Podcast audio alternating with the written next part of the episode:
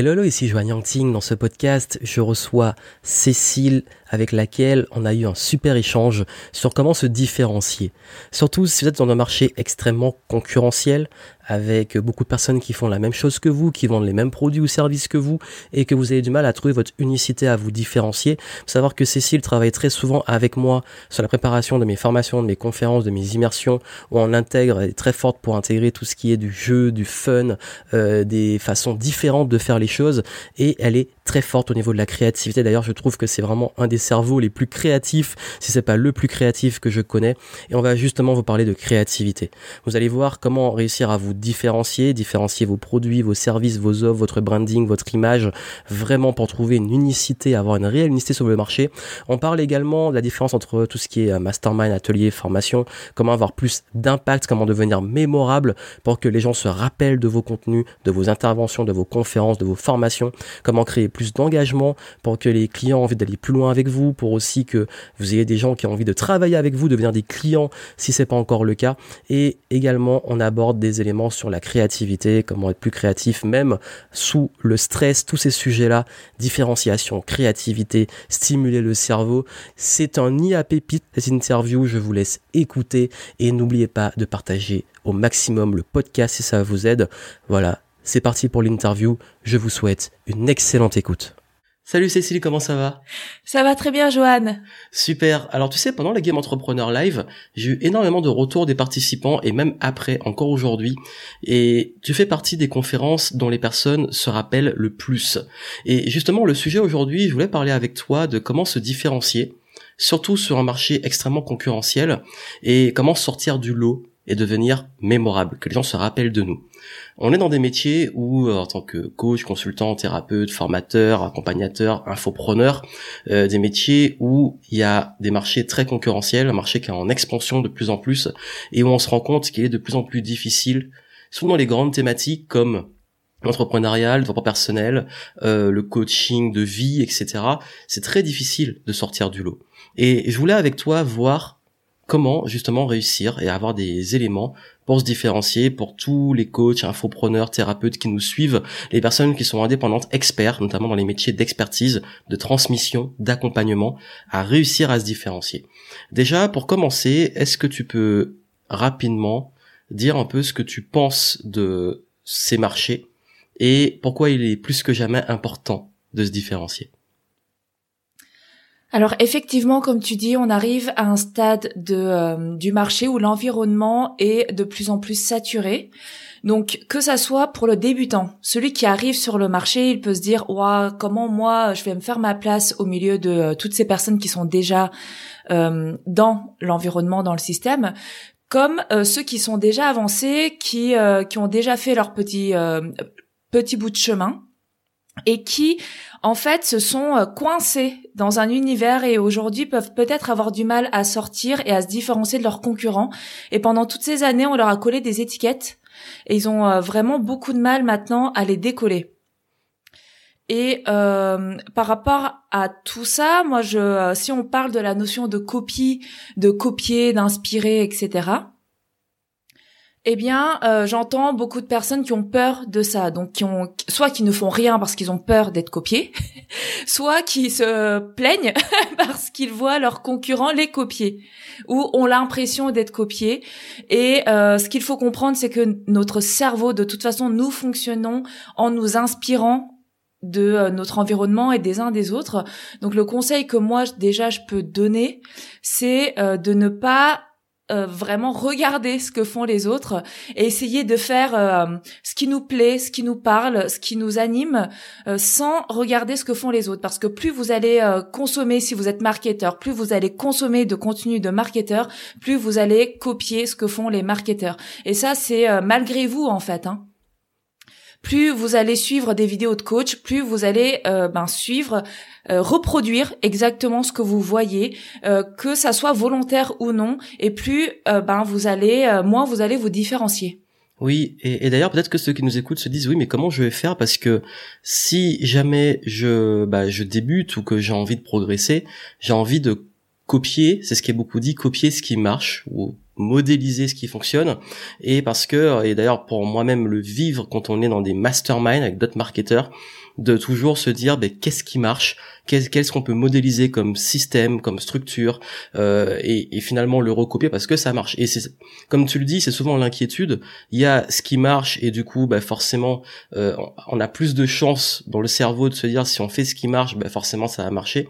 Et de l'autre côté, ben, on se rend compte que comme tout le monde fait exactement la même chose qui marche, ça marche moins bien parce que comme tout le monde fait la même chose, ça s'épuise, ça s'essouffle, ça devient saturé. Donc selon toi, comment on trouve l'équilibre justement entre pouvoir continuer à se former, pouvoir continuer à s'inspirer, pouvoir continuer à apprendre et à avoir de nouvelles idées, même d'autres personnes dans le même milieu, sans pour autant se retrouver, comme tu dis, dans une copie qui fait qu'on finit comme un clone parce que naturellement, avec le cerveau, on va finir par euh, faire la même chose des gens qu'on suit. comme on est ce qu'on consomme, plus on consomme nos concurrents notamment, plus on fait la même chose que les concurrents, et plus on devient une sous-copie très souvent du concurrent. Alors quand on débute, on a euh, une chance, c'est euh, la chance d'être libre. En fait, on se rend pas compte de cette chance qu'on a quand on débute, c'est que on est libre de faire ce qu'on a envie de faire il n'y a pas d'attente. Il n'y a aucune attente. Des fois, quand on est déjà lancé, on a, on s'est construit une petite communauté ou une grande communauté qui, euh, qui a déjà des attentes par rapport à nous, qui s'est habitué à certains types de contenus, etc. L'avantage d'être débutant, c'est qu'on est libre de faire ce qu'on a envie de faire. Donc ça, il faut vraiment déjà prendre conscience de cette chance-là, parce que je crois que tout le monde n'en a pas conscience.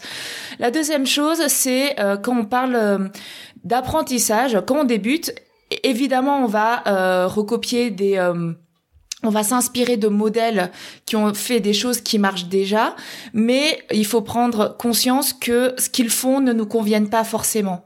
C'est-à-dire que euh, moi, j'ai essayé la vidéo parce qu'on m'a dit euh, fais des vidéos, et je me suis rendu compte que pour l'instant, à l'instant T où je vous parle, eh bien, j'ai pas encore trouvé mon format pour la vidéo. D'accord. Donc là où je m'éclate le plus, ça va être plus euh, sur euh, Instagram par exemple, où je vais, euh, j'ai développé un format qui mixe du dessin et du du conseil qualitatif et qui me convient aujourd'hui le mieux. Et donc l'idée, c'est vraiment parmi tous les systèmes qui ont déjà été éprouvés qui fonctionnent, euh, par d'autres justement, eh bien de trouver celui qui nous convient et celui dans lequel on arrive à euh, exercer notre originalité et notre unicité. D'accord. Donc l'idée, ce serait avant tout de plutôt euh, prendre ce qu'il y a à prendre par-ci par-là, mais de l'adapter à nous, notre personnalité, ce qu'on aime faire et ce qui nous anime, plutôt que de juste copier bêtement ce qui marche. C'est un petit peu ton idée. Exactement. Après, faut pas non plus tomber dans euh, l'excès inverse de vouloir réinventer la roue parce que euh, euh, non, ça marche pas comme ça. Il y a des choses qui marchent mieux que d'autres. L'idée, c'est vraiment de trouver ce qui nous convient. En fait, faut se dire que par exemple notre corps est constitué de molécules, des mêmes molécules. Et pourtant, chaque être humain sur Terre est différent alors qu'on est constitué des mêmes molécules.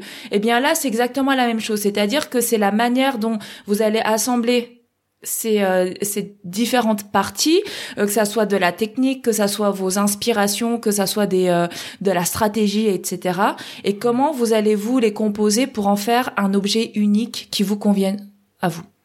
D'accord. Et pour toi, ce serait quoi la différence? Parce que je crois que c'est un gros sujet de débat entre la copie ou même le vol et l'inspiration? Alors, c'est euh, très compliqué. Alors la copie, c'est quand on reproduit la même chose qu'une autre personne. D'accord? Donc la copie peut être soit de la reproduction euh, telle quelle, donc je recopie, euh, je reproduis le tableau d'une personne ou je reproduis, euh, je sais pas, une vidéo de Joan Yangting, voilà. Et, il, et dans la copie, il y a aussi la notion d'inspirer. Donc je vais copier certains éléments de tes vidéos que je vais trouver cool la différence, ça va être dans l'appropriation. Si vous vous appropriez ces, euh, ces choses-là sans citer vos sources, alors ça c'est quelque chose que je vois tous les jours et euh, qui a tendance à m'agacer un peu, c'est qu'on reprend euh, ceux qui reprennent des citations. Alors en plus de personnes connues, hein, donc on le sait, et on met en dessous le site, notre site ou le, le site de la personne qui, qui les diffuse, sans citer le nom euh, de, de l'auteur, alors que des fois c'est du Léonard de Vinci. Tout le monde connaît la citation et moi, je, ça c'est quelque chose que je ne comprends pas et c'est du vol.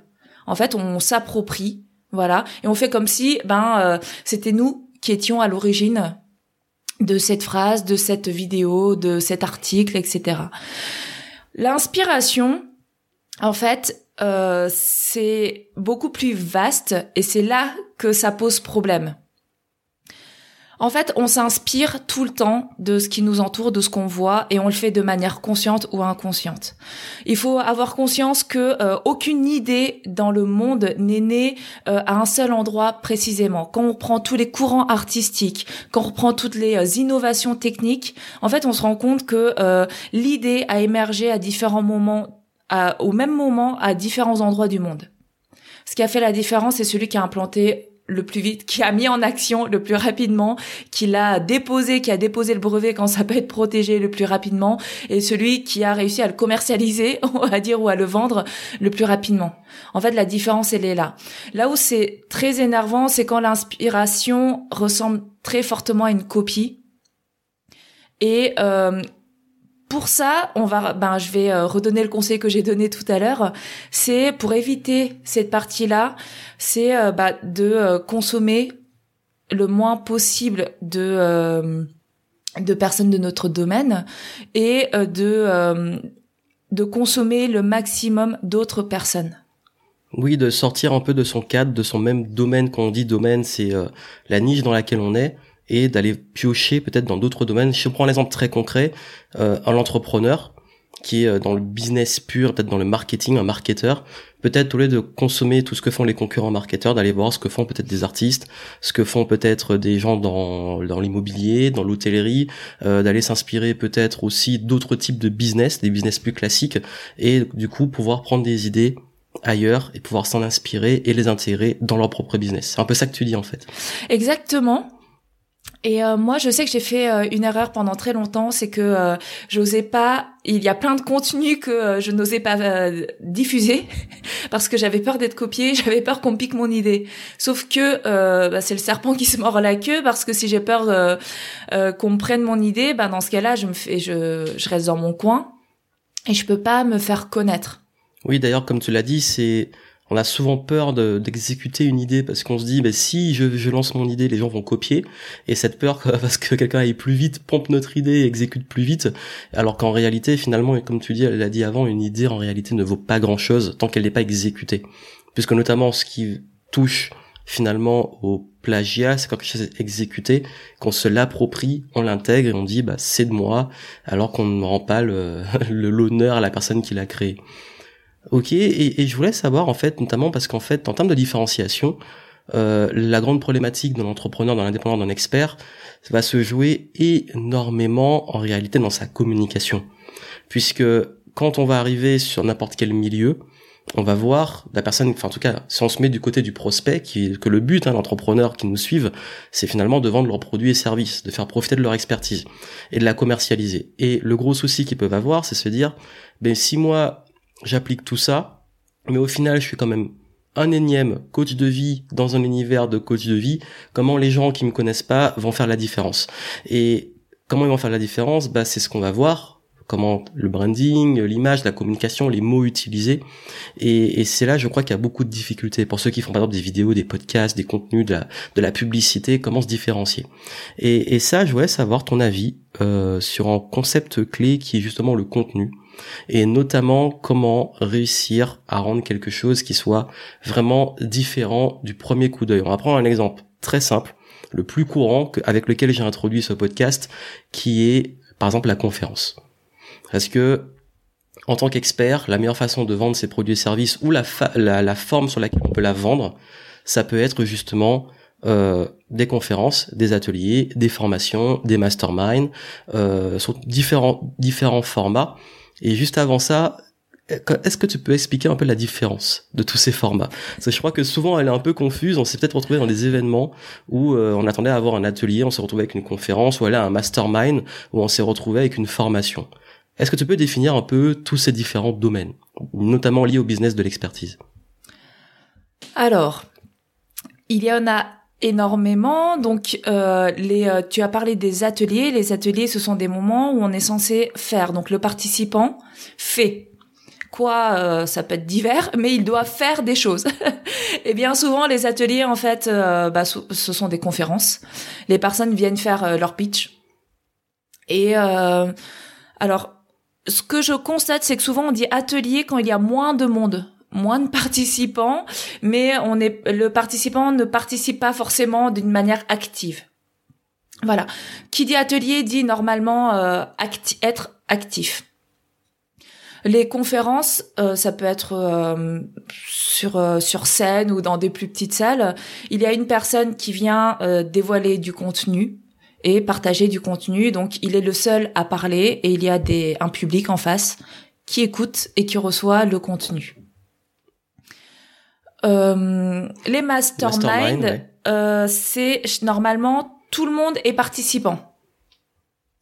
Donc là, on a vu conférence, il y a une personne qui diffuse le message et euh, des participants qui reçoivent le message sans être acteurs. Atelier, il y a une personne qui diffuse un message, et il y a des participants qui sont acteurs. Donc qui font et qui mettent en pratique ce message.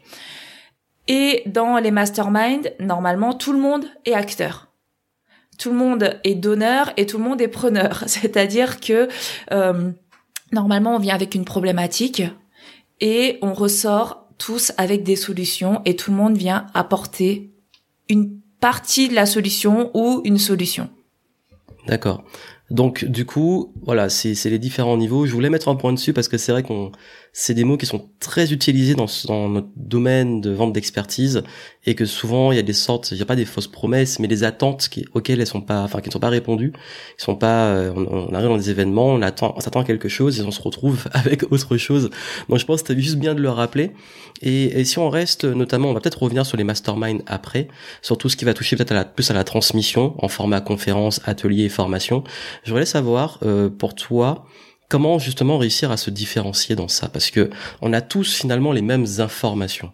Un, coach en développement personnel aura les mêmes peut-être les mêmes infos que euh, un autre coach en développement personnel. Donc du coup, qu'on a les mêmes infos, les mêmes choses à partager, même expertise, comment on arrive à se différencier alors qu'au final l'information est la même? Je pense que la première chose, c'est de ne pas chercher à se différencier, c'est de chercher à être soi. Parce que plus vous allez chercher à vous différencier, plus vous allez faire des choses euh, originales pour faire original. Et en fait, l'idée c'est pas de faire original et de perdre dans le message qu'on veut transmettre. L'idée c'est vraiment de faire un, quelque chose euh, qui vous plaise, qui vous parle et euh, que vous kiffez transmettre. Et plus vous vous allez kiffer transmettre, plus celui qui va recevoir va kiffer recevoir cette ces savoirs là. Ça, c'est la première chose. C'est euh, faites vraiment ce qui vous parle. Euh, prenez des exemples qui vous parlent. Prenez euh, des des choses qui partagez un univers qui vous parle, etc. Ok, donc plutôt, que de chercher à vouloir réinventer la roue et chercher la pépite ultime, alors qu'on sait que généralement il n'y a pas forcément une pépite que personne ne connaît, c'est dans la transmission l'intégrer avec nous ce qu'on est notre personnalité, notre histoire, notre expérience, pour la rendre, voilà, bah, justement pour créer cette différence. Exactement. La deuxième chose, c'est de faire vivre une expérience à la personne qui est en face de vous, à vos participants, parce que c'est ça dont les euh, personnes vont se souvenir. Ils ne vont pas se souvenir des informations. Quand j'ai information, c'est le contenu pur de ce que vous allez délivrer. Ça, honnêtement, aujourd'hui, on trouve tous les, euh, on trouve des contenus similaires euh, partout sur Internet. Votre concurrent va donner les mêmes informations, etc. C'est l'expérience et ce que vous allez partager qui va faire la différence. Donc, comment vous allez la partager, ça, il faut que vous soyez au clair avec vous et ce que vous avez envie de partager, et ce que vous êtes, et euh, votre univers, ce que vous kiffez, etc. Et ensuite, ce que va recevoir la personne et l'expérience que vous allez lui faire vivre, lui. D'accord. Et, et d'ailleurs, euh, justement, tu parles d'expérience. Euh, il m'est arrivé très souvent, bah, pour suivre, avoir suivi tous ces formats d'ateliers, conférences, formations, euh, pour être très honnête, hein, c'est pas pour être méchant, mais c'est une réalité, de vraiment m'ennuyer. de me trouver à passer mon temps à, à, ingurgiter, on parle d'informations, à ingurgiter, et puis finalement, bah, j'oublie la moitié, parce que si on est réaliste, euh, quand on se fait par exemple des événements, des journées de conférences, on oublie les trois quarts, voire plus de l'information.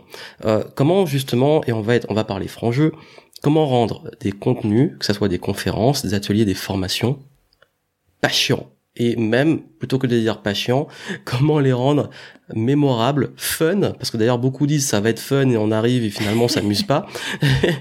Euh, comment rendre ça fun, intéressant, mémorable et avoir cet effet parce qu'on a travaillé ensemble.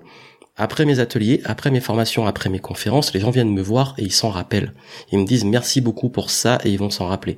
D'ailleurs, j'ai un exemple très très très récent qui est que j'ai fait une heure d'atelier à un événement récemment et j'ai développé beaucoup d'informations, on a fait beaucoup euh, d'exercices et ils en ont retenu un en particulier, ils sont venus me voir juste pour ça.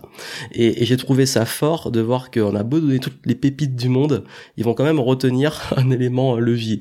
Donc je voulais savoir toi, qu'est-ce que tu fais pour rendre justement ces choses-là fun et, euh, et mémorables surtout, que les gens s'en rappellent. Alors première chose, mettez-vous à la place de vos participants. ça, c'est la base. En fait, il faut vraiment que vous mettiez à leur place. Ils sont là. Des fois, ils ont passé une journée entière à écouter quelqu'un parler. Ils n'ont pas bougé. Ils sont restés assis sur leur chaise. Il faut se mettre à leur place. Il y a un moment, euh, si vous... Euh, si vous ne les faites pas bouger, si vous ne les faites pas participer, ils sont juste en train de s'endormir. Donc, soit vous avez de la chance, votre contenu, les informations en elles-mêmes les, passionnent, quoi, ou les intéressent. Donc là, ils vont être attentifs, peu importe votre format. Eh bien, soit vous les perdez. Ça, c'est simple. Là, tu as parlé euh, d'un exercice que tu as fait pendant l'atelier. Concrètement, qu'est-ce qui s'est passé? Les gens se sont levés, les gens ont parlé d'eux, les gens ont vécu une expérience positive parce qu'ils ont parlé d'eux et positivement. Donc ça, ce sont des choses qui sont et c'était ludique. Donc voilà trois choses essentielles, c'est-à-dire que un, c'est ludique, simple, on fait, on est actif, on se lève, on bouge, allez, on ça y est, on s'amuse. Deuxième chose, c'est positif, c'est-à-dire qu'on est dans une activité euh, qui est pas chiante, c'était juste des petits mots simples, positifs, et on se met dans une euh, énergie euh, positive. Troisième chose, on parle de. En fait, pendant dans la plupart des des diffusions de savoir ou des transmissions de savoir, généralement, bah, la personne qui transmet le savoir parle d'elle. Bon bah des fois on la fait venir pour qu'on parle d'elle, donc c'est pas vraiment ça le problème. Mais euh, très souvent on ne parle pas des personnes qui sont en face. Et là pourquoi ils s'en souviennent? Parce qu'ils ont pas parce que tu leur as permis de parler d'eux et de euh, faire vivre ou d'appliquer ton exemple à leur point précis. Et donc parler d'eux, le côté fun et le côté positif fait que c'est une expérience positive dont ils s'en souviennent et qui est euh, mémorable, qui reste mais euh, qui reste gravé dans leur mémoire. Oui, et surtout n'oubliez pas que quand vous faites par exemple des conférences, des ateliers d'intervention, même dans des événements qui sont pas les vôtres, les gens peuvent vous oublier. Surtout que s'il y a plein d'autres intervenants, plein d'autres conférenciers, à la fin, de quoi ils se rappellent. Donc, ne pas rester que sur l'information et faire vivre une réelle expérience fun, ludique, active. Et c'est d'ailleurs pour ça que dans le Game Entrepreneur Life qu'on a préparé ensemble, on a mis dans chaque, on a demandé à chaque conférencier de faire participer les gens et ils s'en rappellent presque de tous parce que ça a été, justement, ça a intégré ces éléments-là.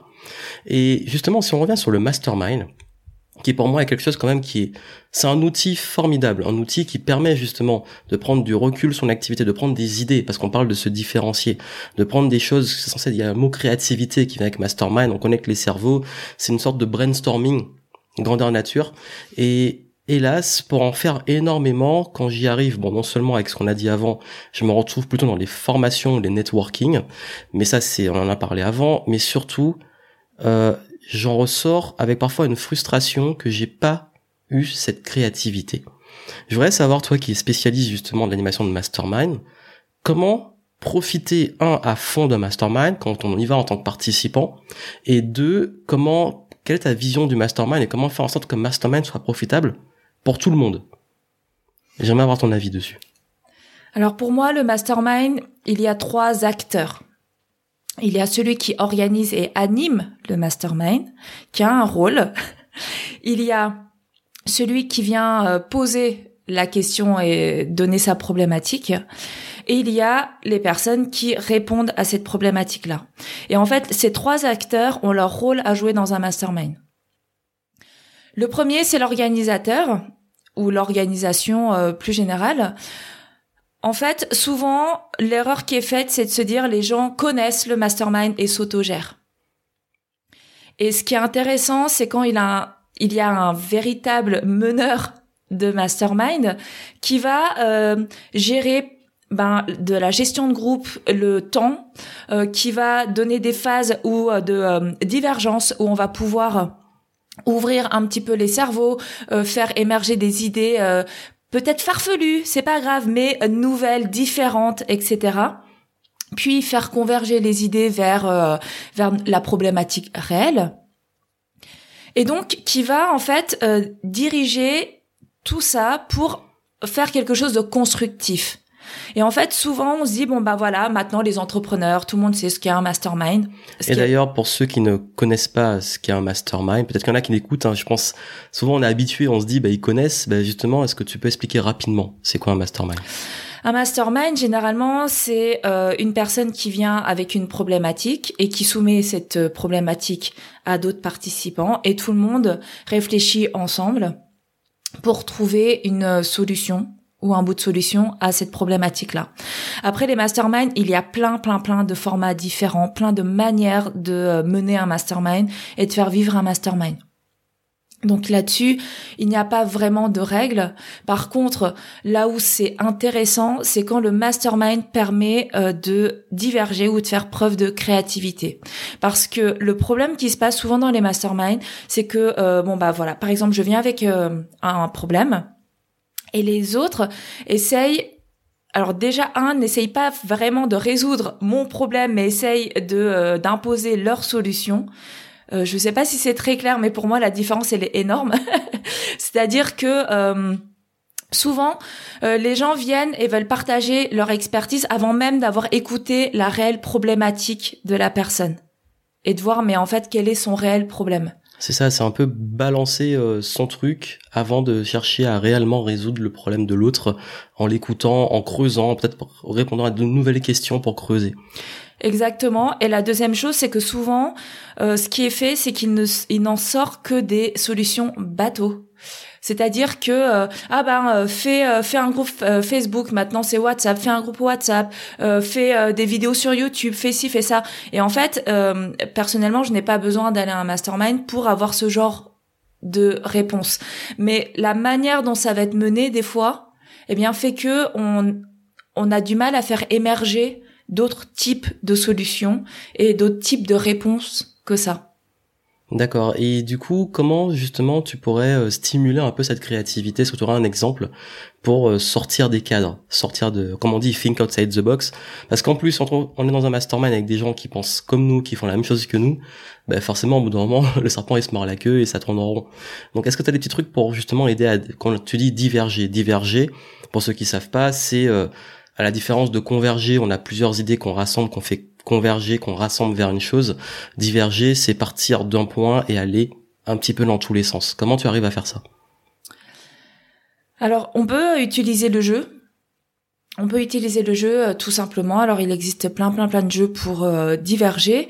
Et euh, la première chose à faire, ça peut être de faire un jeu qui n'a rien à voir avec notre avec notre environnement ou notre situation réelle pour nous mettre dans un autre cadre et dans un autre possible. Moi, j'utilise beaucoup les jeux. Pourquoi? Parce que dans le jeu, on a le droit d'être un autre soi. On est dans un environnement qui est fictif et donc on a le droit de se permettre des choses qu'on ne se permettrait pas dans la réalité. Voilà. Donc ça peut être des jeux qui existent déjà, comme ça peut être des jeux que vous créez. Et euh, d'essayer, ben, par exemple, de d'associer ou de euh, de faire diverger avec des choses qui n'ont rien à voir avec notre situation euh, réelle ou de poser des questions très ouvertes, euh, trouver un maximum de choses pour je sais pas pour se faire connaître. Voilà, si la problématique c'est euh, de se faire connaître, euh, que chacun cite un maximum de choses pour se faire connaître, sans essayer de trouver la bonne réponse. Et d'aller plus loin que euh, les réponses courantes.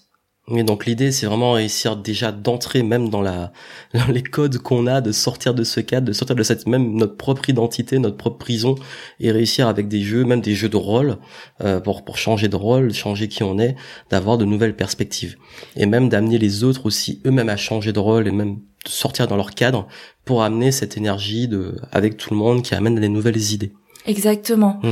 Et euh, de s'autoriser tout parce que souvent, euh, surtout quand on est avec des gens euh, du même euh, environnement, en fait, on s'enferme. Ça peut finir vite en débat aussi. Voilà. Débat d'idées. ça c'est vrai. Ça peut finir en débat d'idées. ça c'est là aussi l'importance du rôle du meneur du mastermind. C'est à partir du, c'est quand il y a un jugement, il doit stopper ça tout de suite. Et souvent, euh, ça part dans du jugement. Oui, mais ça, tu devrais pas le faire, etc. Alors que ça doit être des moments où on prend toutes les idées et le tri se fait après, en fait. Le tri ne doit pas se faire pendant le brainstorming ou pendant le mastermind à proprement parler. C'est un moment où on rassemble les idées. Et souvent, moi, je trouve que ça manque d'idées farfelues. Alors, soit les gens ne s'autorisent pas, soit les autres bloquent en disant oui, mais le fameux oui mais. voilà, mais ça manque d'idées euh, sorties de un peu sorties de nulle part. Peut-être que c'est pas possible. Voilà, peut-être que c'est pas une idée réalisable, mais peut-être que on peut la rendre réalisable ou prendre une idée de cette idée-là, justement une partie de cette idée et la connecter avec quelque chose qui est réalisable et de créer quelque chose de nouveau, qui est justement adapté à nous et on part et on revient sur euh, l'idée bah, d'être original et de se euh, différencier des autres. D'accord. Et, et, du coup, ben donc avec tout ça, ça permet déjà au moins d'apporter des éléments. Et, et je voudrais savoir maintenant euh, que tu as eu, t'as donné toutes ces pépites, en venir un peu plus sur toi parce que tu es l'un des cerveaux les plus créatifs que je connais, et surtout même pour les applications business. Et je voudrais savoir un peu plus sur toi, notamment sur est-ce que tu as une petite habitude ou routine pour stimuler ta créativité? Je crois qu'aujourd'hui, le mon meilleur moyen euh, d'être créatif, c'est de ne rien faire et de laisser mon cerveau euh, faire tout seul. Voilà, euh, je lui fais suffisamment confiance aujourd'hui pour mettre les idées au clair, etc. Donc j'ai des moments ce sont pas forcément des routines, mais je crois que c'est un besoin profond que j'ai de ne rien faire à certains moments de la journée ou à des périodes de ma vie. C'est-à-dire que euh, je peux passer une heure, comme une demi-heure, une journée, à ne rien m'imposer, à ne rien faire, même pas lire, etc. Ne pas stimuler mon cerveau, ne pas l'influencer, justement, d'autres choses, d'autres contenus. Et ça, aujourd'hui, c'est mon moyen le plus puissant d'être créative. Je dis aujourd'hui parce que euh, en réalité, je crois que toute ma vie, j'ai fait un des travail, un travail de connexion avec d'autres choses. Euh, toute ma vie, j'ai fait des activités, même petites, de musique, d'art, euh, de sport. Je me suis toujours intéressée à plein de domaines différents et j'arrive, j'ai toujours su connecter ces différents domaines. Voilà. Et aujourd'hui, je crois que c'est tellement intégré et que mon cerveau peut-être a été habitué à faire ce genre d'exercice qu'il le fait beaucoup plus naturellement et euh, et qu'aujourd'hui ben mon meilleur outil c'est de le laisser libre d'agir à sa guise. D'accord, donc en gros ton idée c'est parfois bah, justement de ne rien faire, de laisser le cerveau euh, vagabonder et puis lui faire confiance. Apprendre à lui faire confiance, c'est un truc qu'on a du mal à faire. D'accord, et j'aimerais savoir c'est quoi ton peut-être ton livre le plus inspirant que tu aimerais recommander Ton livre préféré Un seul. Si je dois citer euh, un livre préféré que j'aime depuis euh, très longtemps, je crois que c'est Alice au pays des merveilles. Oui, qui, résume bien ton concept que tu as dit juste avant. Euh, pour moi, c'est justement un, un, je sais pas, un trésor de créativité. Voilà. Euh, que ça soit en termes d'univers, en termes de, de jeux de mots, de, plein de choses. Il joue sur euh, vraiment plein, plein, plein d'univers, mais qu'on peut connecter justement à plein de, choses réelles. Voilà. Donc je crois que c'est vraiment euh, mon livre préféré parce que je peux je peux le relire très souvent, relire des passages juste pour le plaisir et il va aussi m'inspirer sur bah, dans plein de domaines. Donc je me laisse justement voyager dans ce livre-là et c'est mon livre préféré, je crois. Et est-ce que tu as un petit outil que tu utilises, que tu ne lâches pas euh, au quotidien, ton outil indispensable du quotidien? Ben c'est mon carnet et mon crayon. je crois que c'est ça. Car tu dessines pas mal aussi. voilà, euh, c'est mon carnet, et mon crayon. Et j'ai acheté euh, aussi un le Galaxy Note avec le, le stylet pour justement avoir ce côté euh, dessin et pouvoir dessiner. Alors, je vous avoue que je n'ai pas encore complètement exploité euh, cette partie-là et que euh, mes dessins sont encore très enfantins sur sur le téléphone, mais j'aimerais bien quand même à plus long terme réussir à, à dessiner vraiment correctement sur ce petit outil plus que sur une tablette parce que je pourrais très bien faire ça sur euh, sur une tablette, iPad et compagnie. Mais je voulais vraiment euh, me donner cette contrainte de de la taille. Et mon carnet, euh, quoi, ce qui me lâche vraiment jamais, c'est mon carnet, mon crayon, et pour moi, c'est l'outil le plus puissant. Et le fait d'écrire a un tout autre effet sur moi que le fait de taper le même texte sur l'ordinateur. D'accord. Voilà. Et est-ce que tu auras un dernier conseil à donner à ceux qui nous écoutent, aux experts entrepreneurs? Avec tout ce qu'on a dit aujourd'hui Osez être vous et assumez-vous parce que euh, il y a une chose, c'est oser être soi et l'assumer publiquement. Et je crois que euh, assumez-vous, osez euh, parler de ce que vous aimez, osez parler de vos univers, même s'ils sont différents. Et justement, s'ils sont différents, osez euh, en parler, osez faire des liens, de connecter des choses euh, qui euh, pour vous ne, ont l'air de rien et faites des liens avec tout ce qui vous entoure. Vous savez, moi, une des vidéos qui a le plus marché, c'est une vidéo où je fais le lien entre la formation et une pastèque. Voilà, donc deux choses qui n'ont rien à voir et pourtant c'est ça qui a le plus marché et c'est parti juste d'un délire, d'un moment où j'ai justement laissé mon cerveau complètement divaguer. Donc faites-vous confiance, assumez-vous et euh, kiffez quoi, juste comme tu dirais, kiffez le game. Ben merci, c'est une très bonne conclusion. C'est où qu'on peut te retrouver pour continuer à te suivre? Alors mon ma plateforme préférée du moment c'est Instagram. Donc vous pouvez me retrouver sur Instagram à cécile.dam D A A M. Voilà, et sinon vous pouvez me retrouver euh, sur Facebook et sur euh, euh, mon site internet qui est ludogogie.com. Mais vous allez voir que sur Instagram, on parle de spécificité justement, et c'est là que vous allez trouver des, des contenus spécifiques que vous ne trouverez nulle part ailleurs. Super, ben merci beaucoup à toi. N'oubliez pas, soyez vous-même, assumez-vous et surtout restez créatif. À très bientôt.